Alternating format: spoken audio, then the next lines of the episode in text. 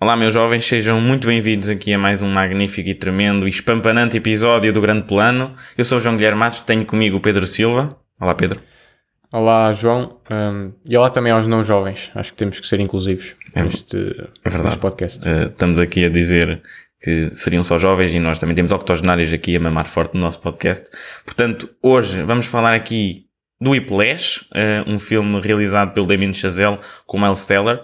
Um, é um filme que eu pessoalmente já tinha curiosidade de ver há algum tempo, já estava ali na lista. Eu que até sou fã do La La Land e até do First Man, daquele filme do, do Ryan Gosling quando ele vai ao espaço um, a interpretar o Neil Armstrong. E eu gostei muito deste filme em especial, sinceramente. Acho que esta é a prova viva de que um filme consegue efetivamente retratar qualquer tópico que tu queiras de um modo muito cinematográfico se tiveres intenção por trás da câmara. Porque intuitivamente estás a filmar instrumentos, até parece que é um bocado seca, mas o modo como aquilo está editado e a trocar entre, sei lá, o crescendo da tensão que é feita no filme, simplesmente com o pessoal a limpar uh, as, as batucas, a limpar os, os, uh, os, tambores, a limpar a, sei lá, a saliva a, sair, a cair no chão, tudo isso, até o sangue, quando aquilo também vai mesmo ao extremo do pessoal começar a sangrar. E claramente ali o que, o que se destaca, na minha opinião, é a performance do J.K. Simmons, que acho que é uma personagem mesmo horrível mesmo má. E, epá, ele na altura ganhou o Oscar e eu agora percebo claramente porquê. Porque ele, de facto, ele vai all out. Não sei o que é que tu sentiste, eu gostei muito do filme. Eu gostei. Sim, eu também, também gostei muito do filme. Um, acho que é uma, assim, um pacote muito bem posto. Uh, assim, tudo encaixa bem. Está bem limadinho, não é? Sim, temos a cinematografia é boa, o guião é bom, os temas que eles exploram são muito interessantes e eles são explorados de forma também interessante, porque às vezes tu vês que tens uma ideia fixe e depois a exploração não é tão fixe. E aqui eu sinto que tanto a ideia que eles queriam abordar como a forma como abordaram foram, foram impecáveis. Um, concordo contigo que a, a prestação do J.K. Simmons foi irrepreensível. Acho que é, um, yeah, assim, uma é das melhores atuações que eu já vi. Um, e gostei também principalmente do facto de eles deixarem o filme tem meio que um, um final em aberto, no sentido em que deixa um bocado à tua interpretação. Será que deves ter pena pela personagem principal ou achar que, que o que ele fez é, é realmente o que, que mereceu?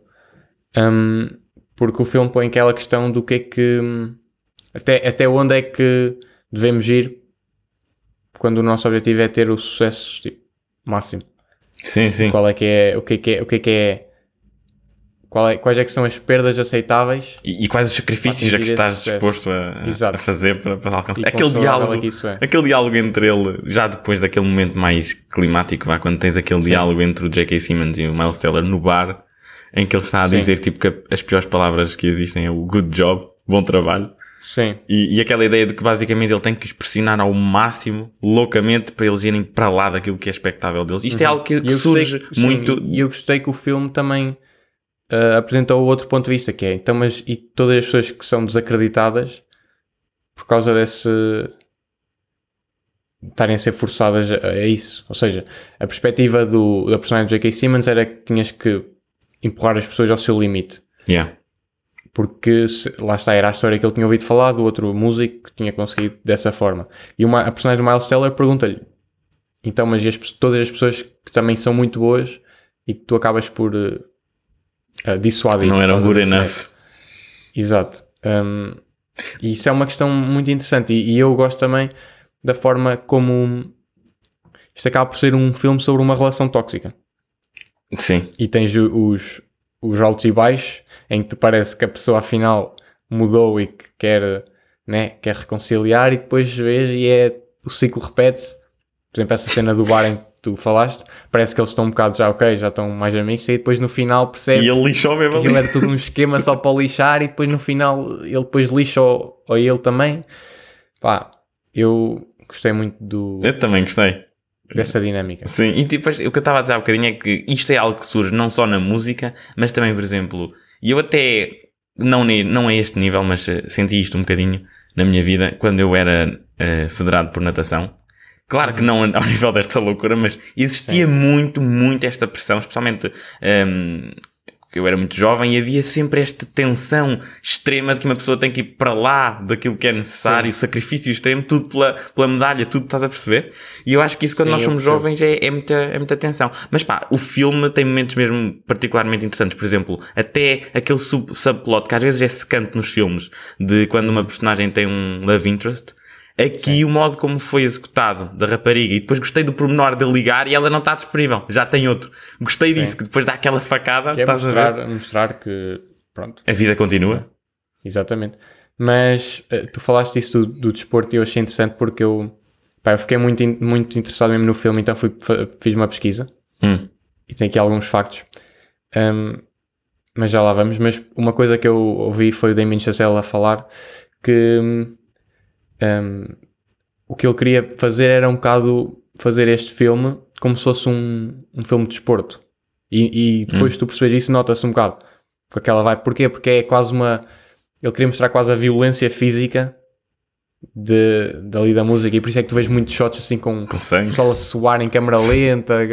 Que isso é mesmo e ele a meter as mãos no gelo também. Exatamente, é mesmo a filme de desporto. E eu acho que isso foi uma ideia muito boa para, para o filme. Agora, eu tenho aqui alguns factos. Por exemplo, o Damien Chazelle inspirou-se na história dele. Pois na vida dele, isso eu já tinha ouvido.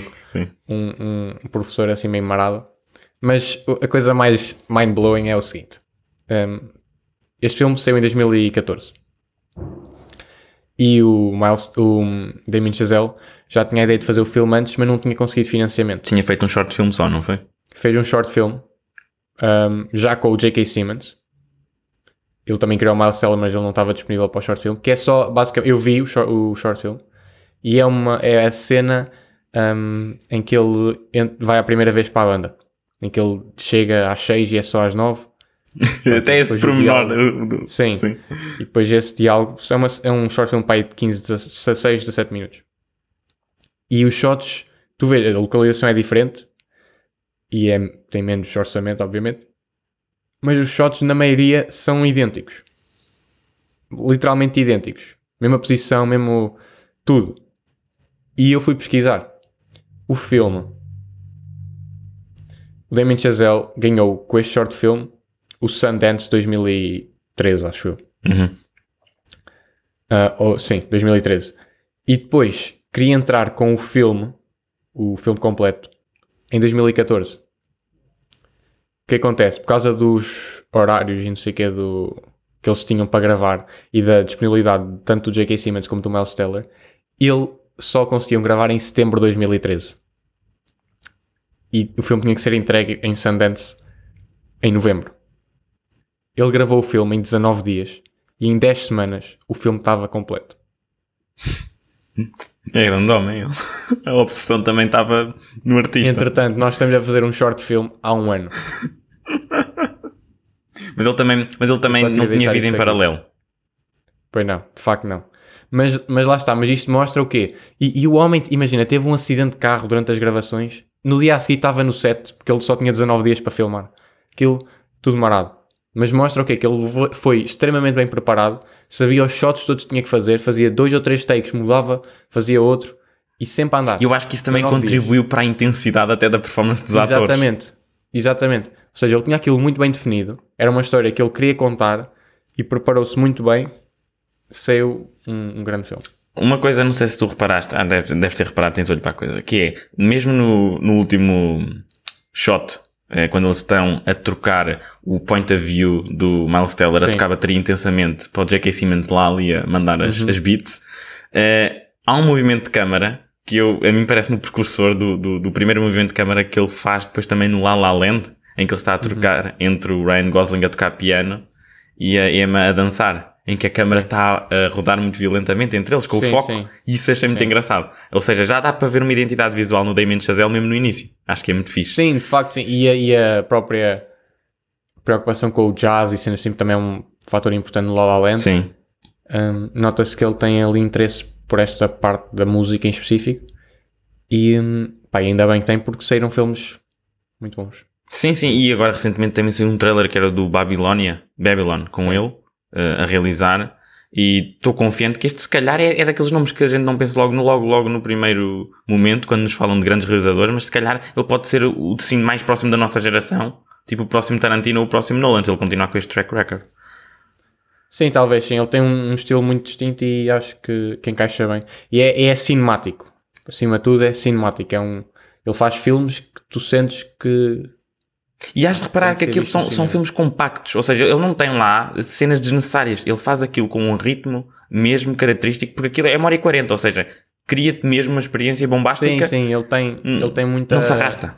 Sim, ele tem muita awareness do, do que é que é preciso em cada momento e, e, e não, não, não há excessos. Pois não. Até mesmo, por exemplo, na, nas cenas familiares, que às vezes são um bocado mais secantes e clichê, aquela tensão foi muito bem escrita entre as pessoas, tipo, de que ah, havia uns que estavam a conseguir qualquer coisa no futebol americano, não sei o quê, outros não sei o quê na universidade, e eles também não queriam bem saber do que é que ele estava a fazer ou não percebiam. Sim, sim, não, e eu gostei dessa cena, normalmente é assim, um bocado clichê, que é a pessoa está ali toda desmotivada, não sei o quê, e neste caso não, neste não, caso ele estava super arrogante. É isso, é isso. Que ele é que era bom. Yeah. Ou seja, foi um bocado visto a outra perspectiva que achei interessante. E ele a dizer, não, tu estás para aí na quarta liga.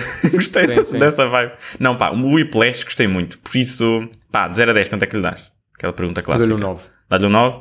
Ok, eu dou 8,5, 8,5, 9. Dou-lhe um sólido 9. Yeah, mas gostei muito. Gostei muito. Este filme foi claramente o melhor que vimos até agora, podemos afirmar? Sim, eu, para mim acho que sim. Eu gostei muito, pá. Fogo. Ganda Whiplash. Só, só fico, fico com pena de não ter visto mais cedo, mas pronto.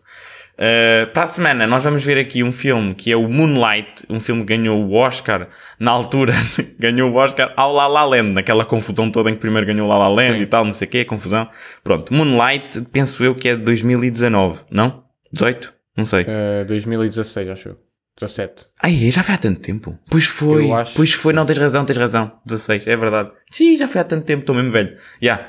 Moonlight, tem uma racha lá ali, pronto. Um, ali, é verdade. Agora, falemos aqui de um filme mais recente que estreou, uh, acho que estreou esta semana até. É o Don't Worry Darling, que é um filme da Olivia Wilde com a Florence Pugh. Uhum. Sim, um thriller psicológico e tal. O que é que tu achaste? Olha, é assim, um, eu fui ver o filme esta semana, fui sozinho. Um, Choraste? E eu... Não choraste? Não, não chorei, mas um, eu não, não achei que o filme... Foi, eu tive uma, uma experiência um bocado estranha, porque eu não achei que o filme fosse particularmente uh, espetacular ou extraordinário ou bom. Achei que foi um filme, em termos de filme em si, foi bastante normal, mas ele deixou-me a pensar muito. E quando os créditos rolaram, eu fiquei sentado e não, não me levantei porque estava a processar o que é que eu tinha visto. Uhum. Mas no bom sentido. Uhum. Um, eu eh, acho. É, é o, o, tipo de comentário social que eu gosto de ver em filmes. Que é assim uma coisa um bocado assim meio misteriosa e não sei o quê. Acho que no final para ser sincero, aquilo ficou um bocado goofy e houve ali umas coisas que não fizeram grande sentido e não sei. Mas no geral eu gostei muito. Florence Pugh, incrível. Harry Styles não é também o, a tragédia que o pessoal andava a dizer. Pois não, não prefiro. Foi bastante aceitável. Sim, foi normal. Achei que o rapaz estava aliás, a fazer as cenas aliás, dele. isto é uma coisa que eu quero dizer é aquilo ficou um mimo tão grande no Twitter que eu tinha duas raparigas atrás de mim que estavam-se a rir. estava a falar, começavam-se a Aqui rir. também aconteceu. Olha, tens, também aconteceu e isso. ele estava perfeitamente normal. Estava, estava normal, estava uma pessoa normal. Não justifica o, yeah, o ódio que, ele, que o pessoal anda aí, ah, que é uma porcaria, o Harry Styles, pá. Não é, não é para o Oscar, obviamente, mas... Engraçado também existe esta dor intercontinental entre Sim. as pessoas. Continua, Sim, não, continua. Mas no geral, no geral gostei muito, recomendo, acho que é um... O conceito está interessante. Um, não sei o que é que tu achaste. Uh, é mais ou menos semelhante. Eu acho que o, o filme em si um, é uma premissa que se revelou até bastante simples, não é assim muito complexo. Gosto especialmente dos primeiros dois atos do filme, das primeiras duas partes, acho que está bem construído. Agora, pois quando é, é, para atar o nó, para efetivamente é isso, é isso. terminar e terminar ali com ganda bang, eu acho que eles acabam por pecar um bocadinho. Por exemplo, uh, entrando já aqui um, só um bocadinho de um spoilerzito, o modo como uh, a personagem do Chris Pine então é despachada no final, eu acho que é Sim, muito incongruente com tudo que nos é, é, mostrado. Para mim isso foi a pior decisão porque é completamente inconsequente e só causa confusão, porque depois essa personagem não aparece mais. Que o manda embora não, não faz mais nada e tu nem percebes o que é que está a acontecer. Pois, e nem percebes até do género, peraí, mas ela sabia, estava consciente desde o início, e se sim, porque sim. é que ela não, já não tinha feito antes? Sim, essa para mim foi a decisão com a qual eu discordei mais. Não sei se há algum motivo ou se houve alguma cena que foi. Eu sei, já te vou dizer porquê. Mas Deixa-me dizer outra coisa primeiro. Queria dizer outra coisa, que é, um, Florence, Florence Pugh, muito fixe, como estavas a dizer. Gostei particularmente da cinematografia. Há shots mesmo bonitos no filme. Em particular o que eles fazem com espelhos. Nota-se uma Sim, atenção uh, ali à geometria com espelhos, acho que é engraçado. Soundtrack muito fixe. Aquelas vozinhas ali a tremer de mulheres a gritar Sim, no, sim, no sim. background, gostei. Um, e, e lá está, acho que sofre só nesses pormenorzitos de tentar arrumar bem o filme. Agora, isso que tu estavas a dizer do, do- dessa incongruência até do Chris Pine e isso, o que é que acontece? Este filme é muito fortemente ah, inspirado num outro filme que existiu, penso eu que em 2009, ok? Com a Nicole Kidman, em que o plot é mais ou menos semelhante. Mas o que acontece é que ah, os homens, ah, na realidade, são. Ou melhor, o equivalente à personagem do Chris Pine nos, nesse Sim. filme é um robô. Aquilo sai faíscas dele. E o que é que acontece? É a mulher dele que está à frente de toda a organização que depois o, des- o desmantela. Então o que eu acho, isto é a minha especulação, eu acho que isso no final é a aludir a essa situação, só que não conseguiram explorar bem.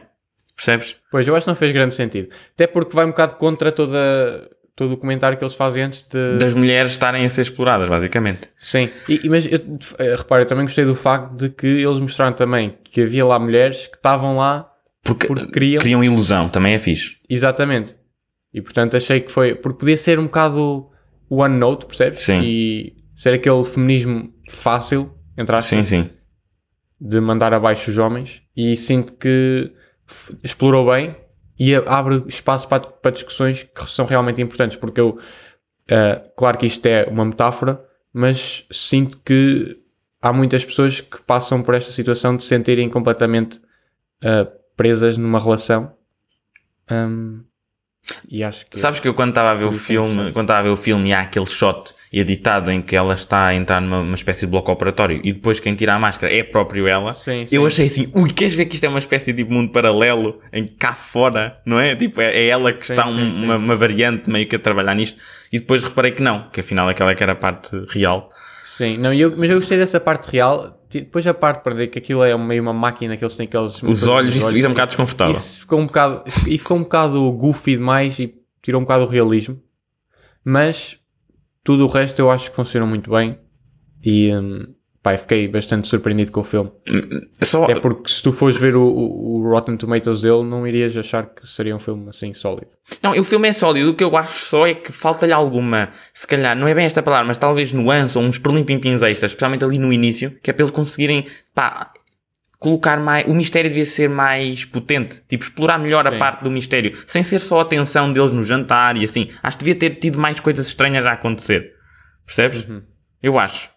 E também, por exemplo, não gostei da cena dela eh, colocar o papel de cozinha ou o plástico de cozinha à volta da cabeça. Isso aí Aham. não foi um bocado aleatório. Percebes? Em relação ao resto do filme, isso não, não faz muito sentido. Por que razão é que ela ia fazer isso? Eu estava. Eu, eu por acaso estava a pensar nisso. Eu não, não sei. Eu acho que tem a ver com várias coisas. Primeiro, ela estava-se a tentar.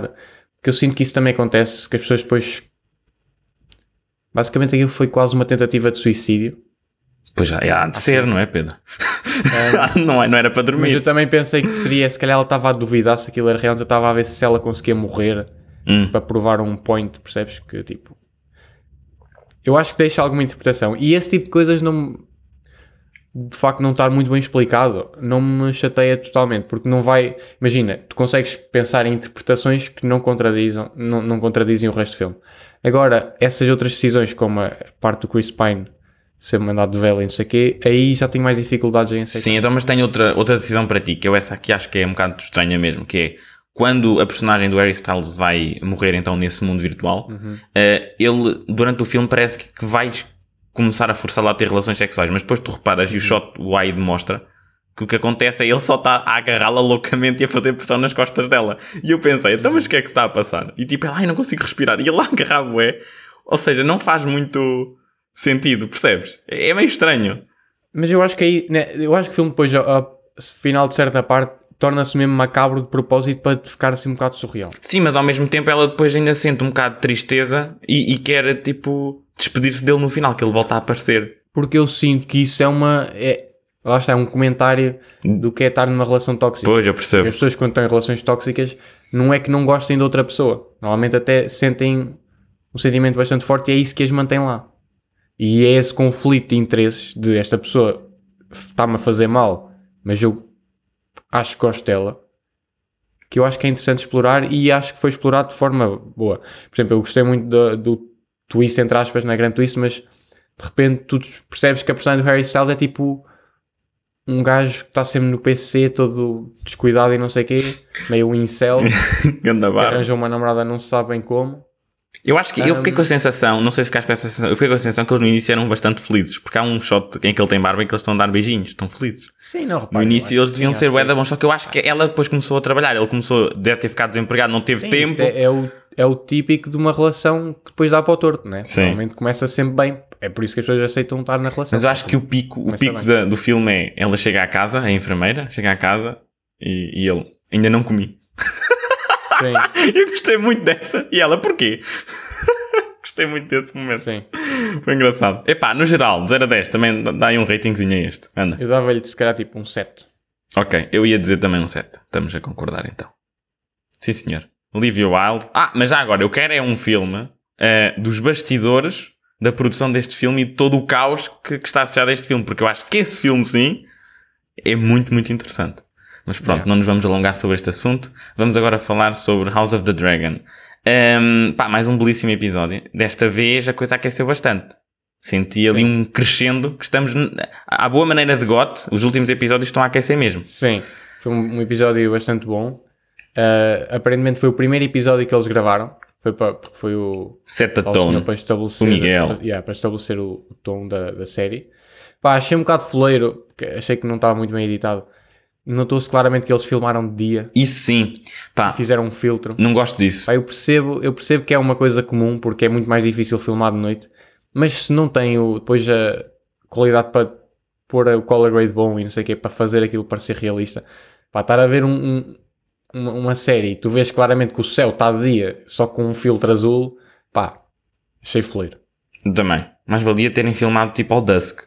Assim. Ainda por cima eles lançaram fotos promocionais das gravações de dia. Pois foi. E, e mais bonitas até. Sim, mas para isso não tinham mandado as fotos, que era para nós pelo menos ainda duvidarmos, será que era? Não, nós sabemos que era porque eles mandaram fotos de dia.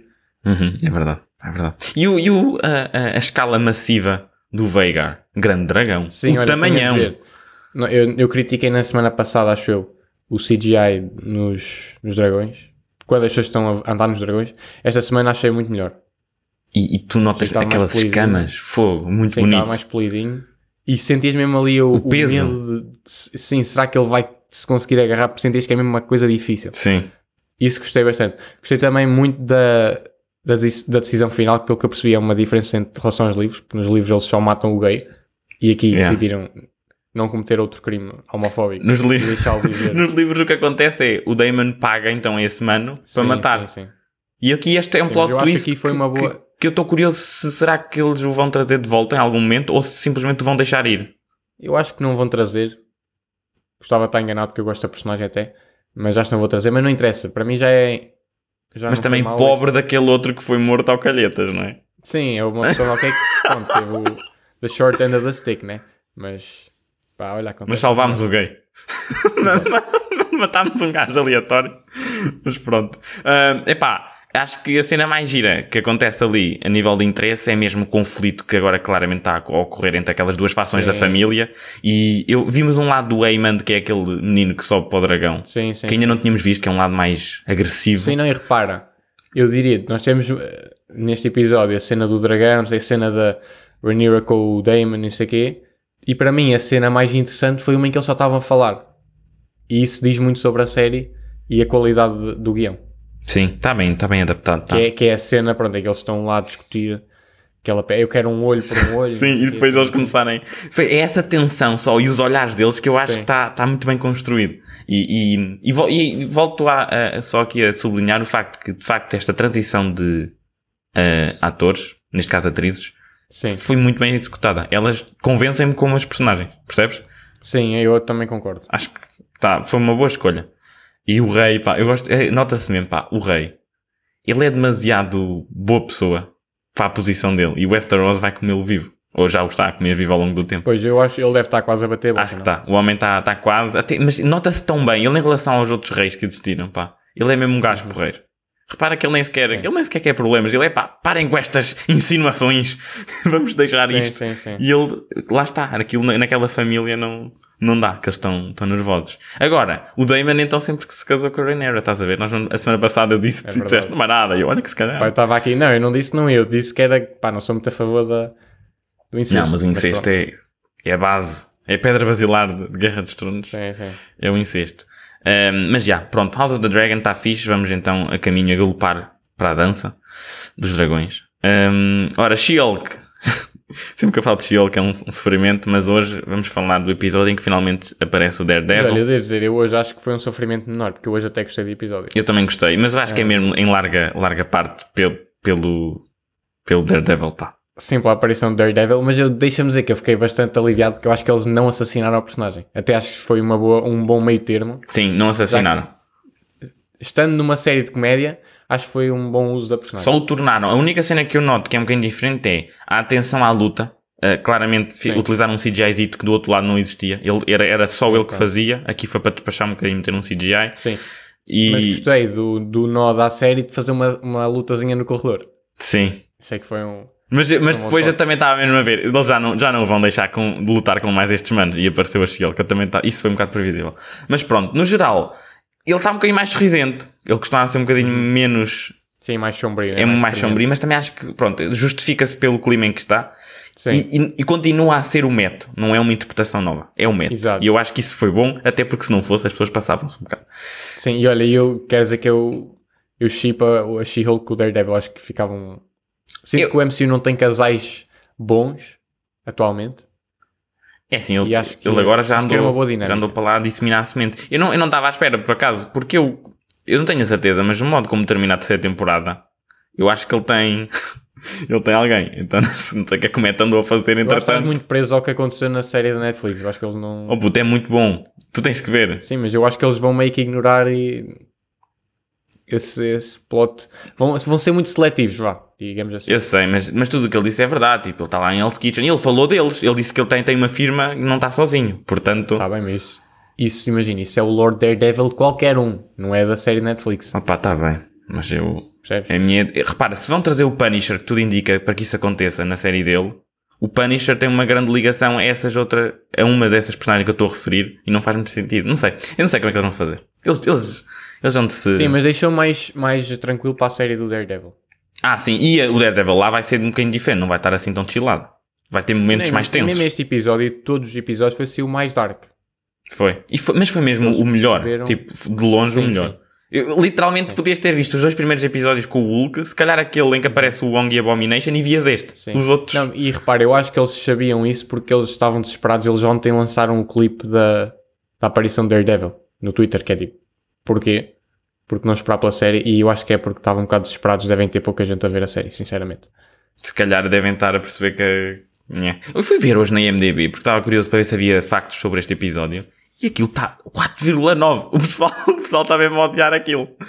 Aquilo está tá tenso. Pá, mas no geral eu, eu gostei do episódio. Também gostei, por exemplo, as personagens extra que apareceram não me irritaram desta vez. Sim. O Leapfrog, achei que era engraçado. Ah, Uma personagem Sim, assim. E, foi porque não foi usado. Não foi o centro do episódio. O problema é quando é o centro do episódio é uma coisa assim. Mais- Uma piada. Pois, é verdade, é verdade. Percebes? Até o próprio, o próprio estilista, gostei da vibe, continua Sim. firme. Agora, quando no final aquilo já volta outra vez para aqueles incels, não sei o que, eu já. Hum, percebes? Aquilo é mais manhoso, pá. Percebe de certa forma. E repara, a easter egg é o Red Hulk. Sim, sim, sim. E também é Wolverine, viste? Sim, mas mais o Red. imagina, não, não sei se tu ouviste o rumor, epá, espero que seja mentira, que eles querem dar recast ao. Sim, eles vão dar, eles vão dar. Porque o, o- Queriam o Harrison Ford. Pá. Eu acho que não. eles vão dar, puto, sabes porquê? E- o Chadwick Boseman mim- foi só uma vez. Diz? O que eles fizeram com o Chadwick Boseman foi só uma Eu vez. percebo, mas imagina, eu acho que podiam fazer tipo ser o filho do General Ross. Também um Ross, General Ross, e é o Red Hulk, pronto. Ah, porque eu acho que isso depois cria inconsistências desnecessárias no universo. Eu, eu particularmente não gosto quando eles fazem recast, porque eu acho que quebra ali um bocado a ilusão. Um, Eu também não gosto, mas nós sobrevivemos a isso já algumas vezes. War Machine, Hulk. isso foi muito no início. Ainda nem sequer está bem estabelecido o universo. Percebes? Agora mudar. Sim, a verdade é que Repara, ninguém estava à espera que o William Hurt morresse, pá.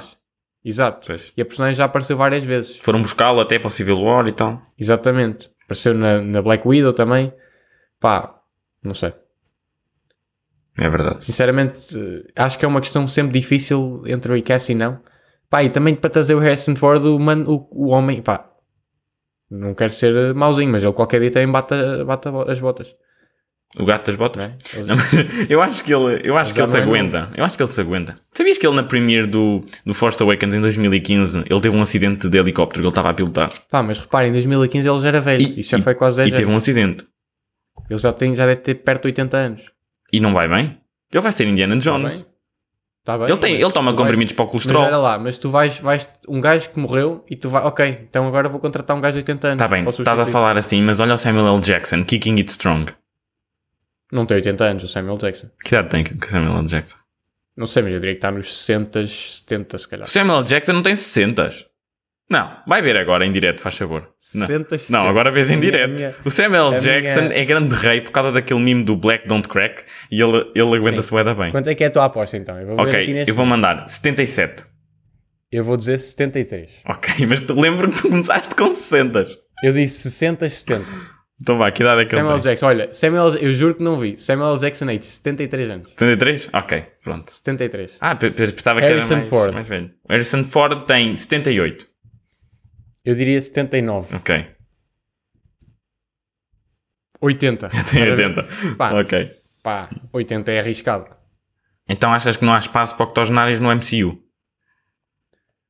Para uma coisa, para ser uma pessoa num ou dois filmes, chega. Para ser o, o Red Hulk, não. Ok, é justo. É justo. Então vamos, vamos, é uma questão de esperar e ver o que é que eles decidem. Sim. Que eu confio no Kevin Feige agora 80% das vezes. Já desceu, antes era 100.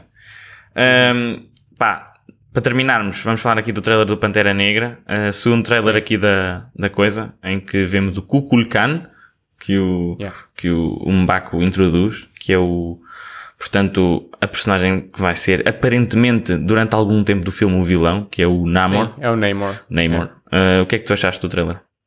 Olha, gostei bastante do trailer. O primeiro é melhor. Acho que o nada, primeiro- o primeiro é tipo o melhor trailer do mundo de sempre. Sim, o primeiro não dá para separar. Este é um trailer muito bom e deixou-me bastante entusiasmado para ver o filme. Eu estou bastante interessado no filme. Eu acho que vai ser sim, o melhor filme da fase 4, acho que de longe. Eu confio bastante no Ryan Coogler para o que ele está a fazer. Acho que tem uma história sólida e, acima de tudo, acho que vai conseguir eh, honrar o lugar do Chadwick Boseman. E estou bastante interessado. Tivemos a confirmação que da Shuri, espero- sendo o Pantera. Negra. Tivemos ali a confirmação da Shuri como Pantera sim, Negra. Sim, sim. Eu acho, que, eu acho que isto não vai ser definitivo. Eu acho que vai ser aqui neste filme e eles vão tentar Pensar. arranjar outra pessoa Pois. para ser o Pantera Negra. Mas queria aqui dizer uma coisa: que eu acho que este filme, pá, eu estou com um feeling que nós vamos ter aqui a introdução do Doctor Doom, porque isto está perfeito por causa da- do tema do filme que é o que é que é preciso para ser um bom líder. E, o e tu tens o Wakanda e tens o, lá os Talocanos, ou o que é, como eles chamam, em guerra. E quem é que é outra grande personagem da Marvel que é rei do seu país? Doctor Doom, Látvia. Portanto, Que nunca foi assim introduzido nos outros filmes. pois não. E eu acho que ia ser perfeito. Sinceramente, se eles introduzirem, até porque o Fantastic Four está aí, eu acho que era a oportunidade perfeita para introduzir o Doctor Doom. Pá, estou entusiasmado. Olha, hum, uma coisa que nós nu- nunca discutimos aqui, até mesmo da última vez quando falámos da cena da Disney, da D23, é o facto de que agora a Marvel está pronta, ou estará pronta, para introduzir um filme mais à frente dos Illuminati. Imagina, se eles quiserem, podem meter o Doctor Doom, podem meter o, o, o Reed Richards, podem meter o Pantera Negra, podem meter até o Charles Xavier, com jeitinho. Sim. Só, só nos falta o Homem de Ferro. Tem o Doutor Estranho, Sim. se quiserem. Mas talvez. Eu não acho que eles essa parte vão acabar assim depois com o multiverso com o, o Secret Wars. Ah, que já agora Michael Waldron que eu estou um bocado reticente. Pois foi. Ele, foi, ele fiquei com pica quando ele fez o Loki, mas depois ele nem sequer uniu as, as propriedades quando foi fazer o Doutor Estranho. Exato, não, eu estou com medo. Estou com medo. Ainda Ah, para mais pá, é só um, pá. É que tu quando. quero, exato, é que eu quero acreditar que vai ser o Michael Waldron do Loki e não do, do Doctor Strange. Mas eu, eu por acaso acho que a Marvel devia ter escolhido um grupo, ter pelo menos duas pessoas, como o Stephen Marcus e o Christopher McFeely. Eu estou Uhum. a trocar os nomes, não sei, é difícil. Um desses dois que fizeram os, Sim, sim, os, sim. os Vingadores. Eu acho que era melhor, pá, porque quando é só uma pessoa a pensar, eu acho que corre o risco. mais risco, não é? É, especialmente quando estamos a falar de ter 30, 40 personagens num filme. Eu acho Ou mais, neste caso. mais, mas o risco aqui é, imagina que de repente eh, esbates as personalidades de algumas. Eu acho que isso é um problema, quando é só uma pessoa a escrever. Senão eu estou com medo e acho que isto diminui as chances de ser o Ryan Coogler a, a realizar, porque eu acho que ele gosta de escrever os próprios filmes, ou pelo menos co-escrever. Hum, por isso não sei. Pá, eu. eu, eu Então, e achas que isto aumenta a possibilidade de ser o Sam Raimi? Não, mas eu acho que vai ser. Eu, pá, eu vou dizer isto, eu acho que vai ser o Peyton Reed. Não.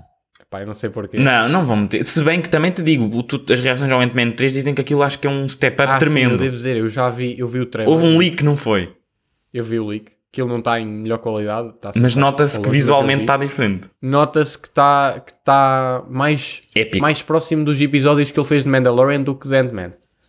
E pronto, se calhar estamos aqui num, num processo de redenção de Peyton Se Reed. calhar eles também meio que estão à espera de ver o que é que acontece aí para tomarem a decisão final, não? Sim. Pode ser algo que se calhar só vamos saber quem é que realiza no, para, o- para o no ano. trailer, no trailer aparece o Modok. Por isso vamos ter um Modok no Ant-Man 3, tipo Comics Accurate, sem uma cabeça grande. Cabeça grande. Yeah. Uh, pá, pronto, olha, essa demanda por sabermos quem é o realizador, acho que nos vai acompanhar até a Marvel a dizer mesmo quem é que Uhum. é. E pronto, acho que é isso. É um episódio aqui compacto, potente. Voltamos para a semana. Vamos falar então de Moonlight. Não se esqueçam. Portem-se bem. Abraço. Tchauzinho. Tchauzinho.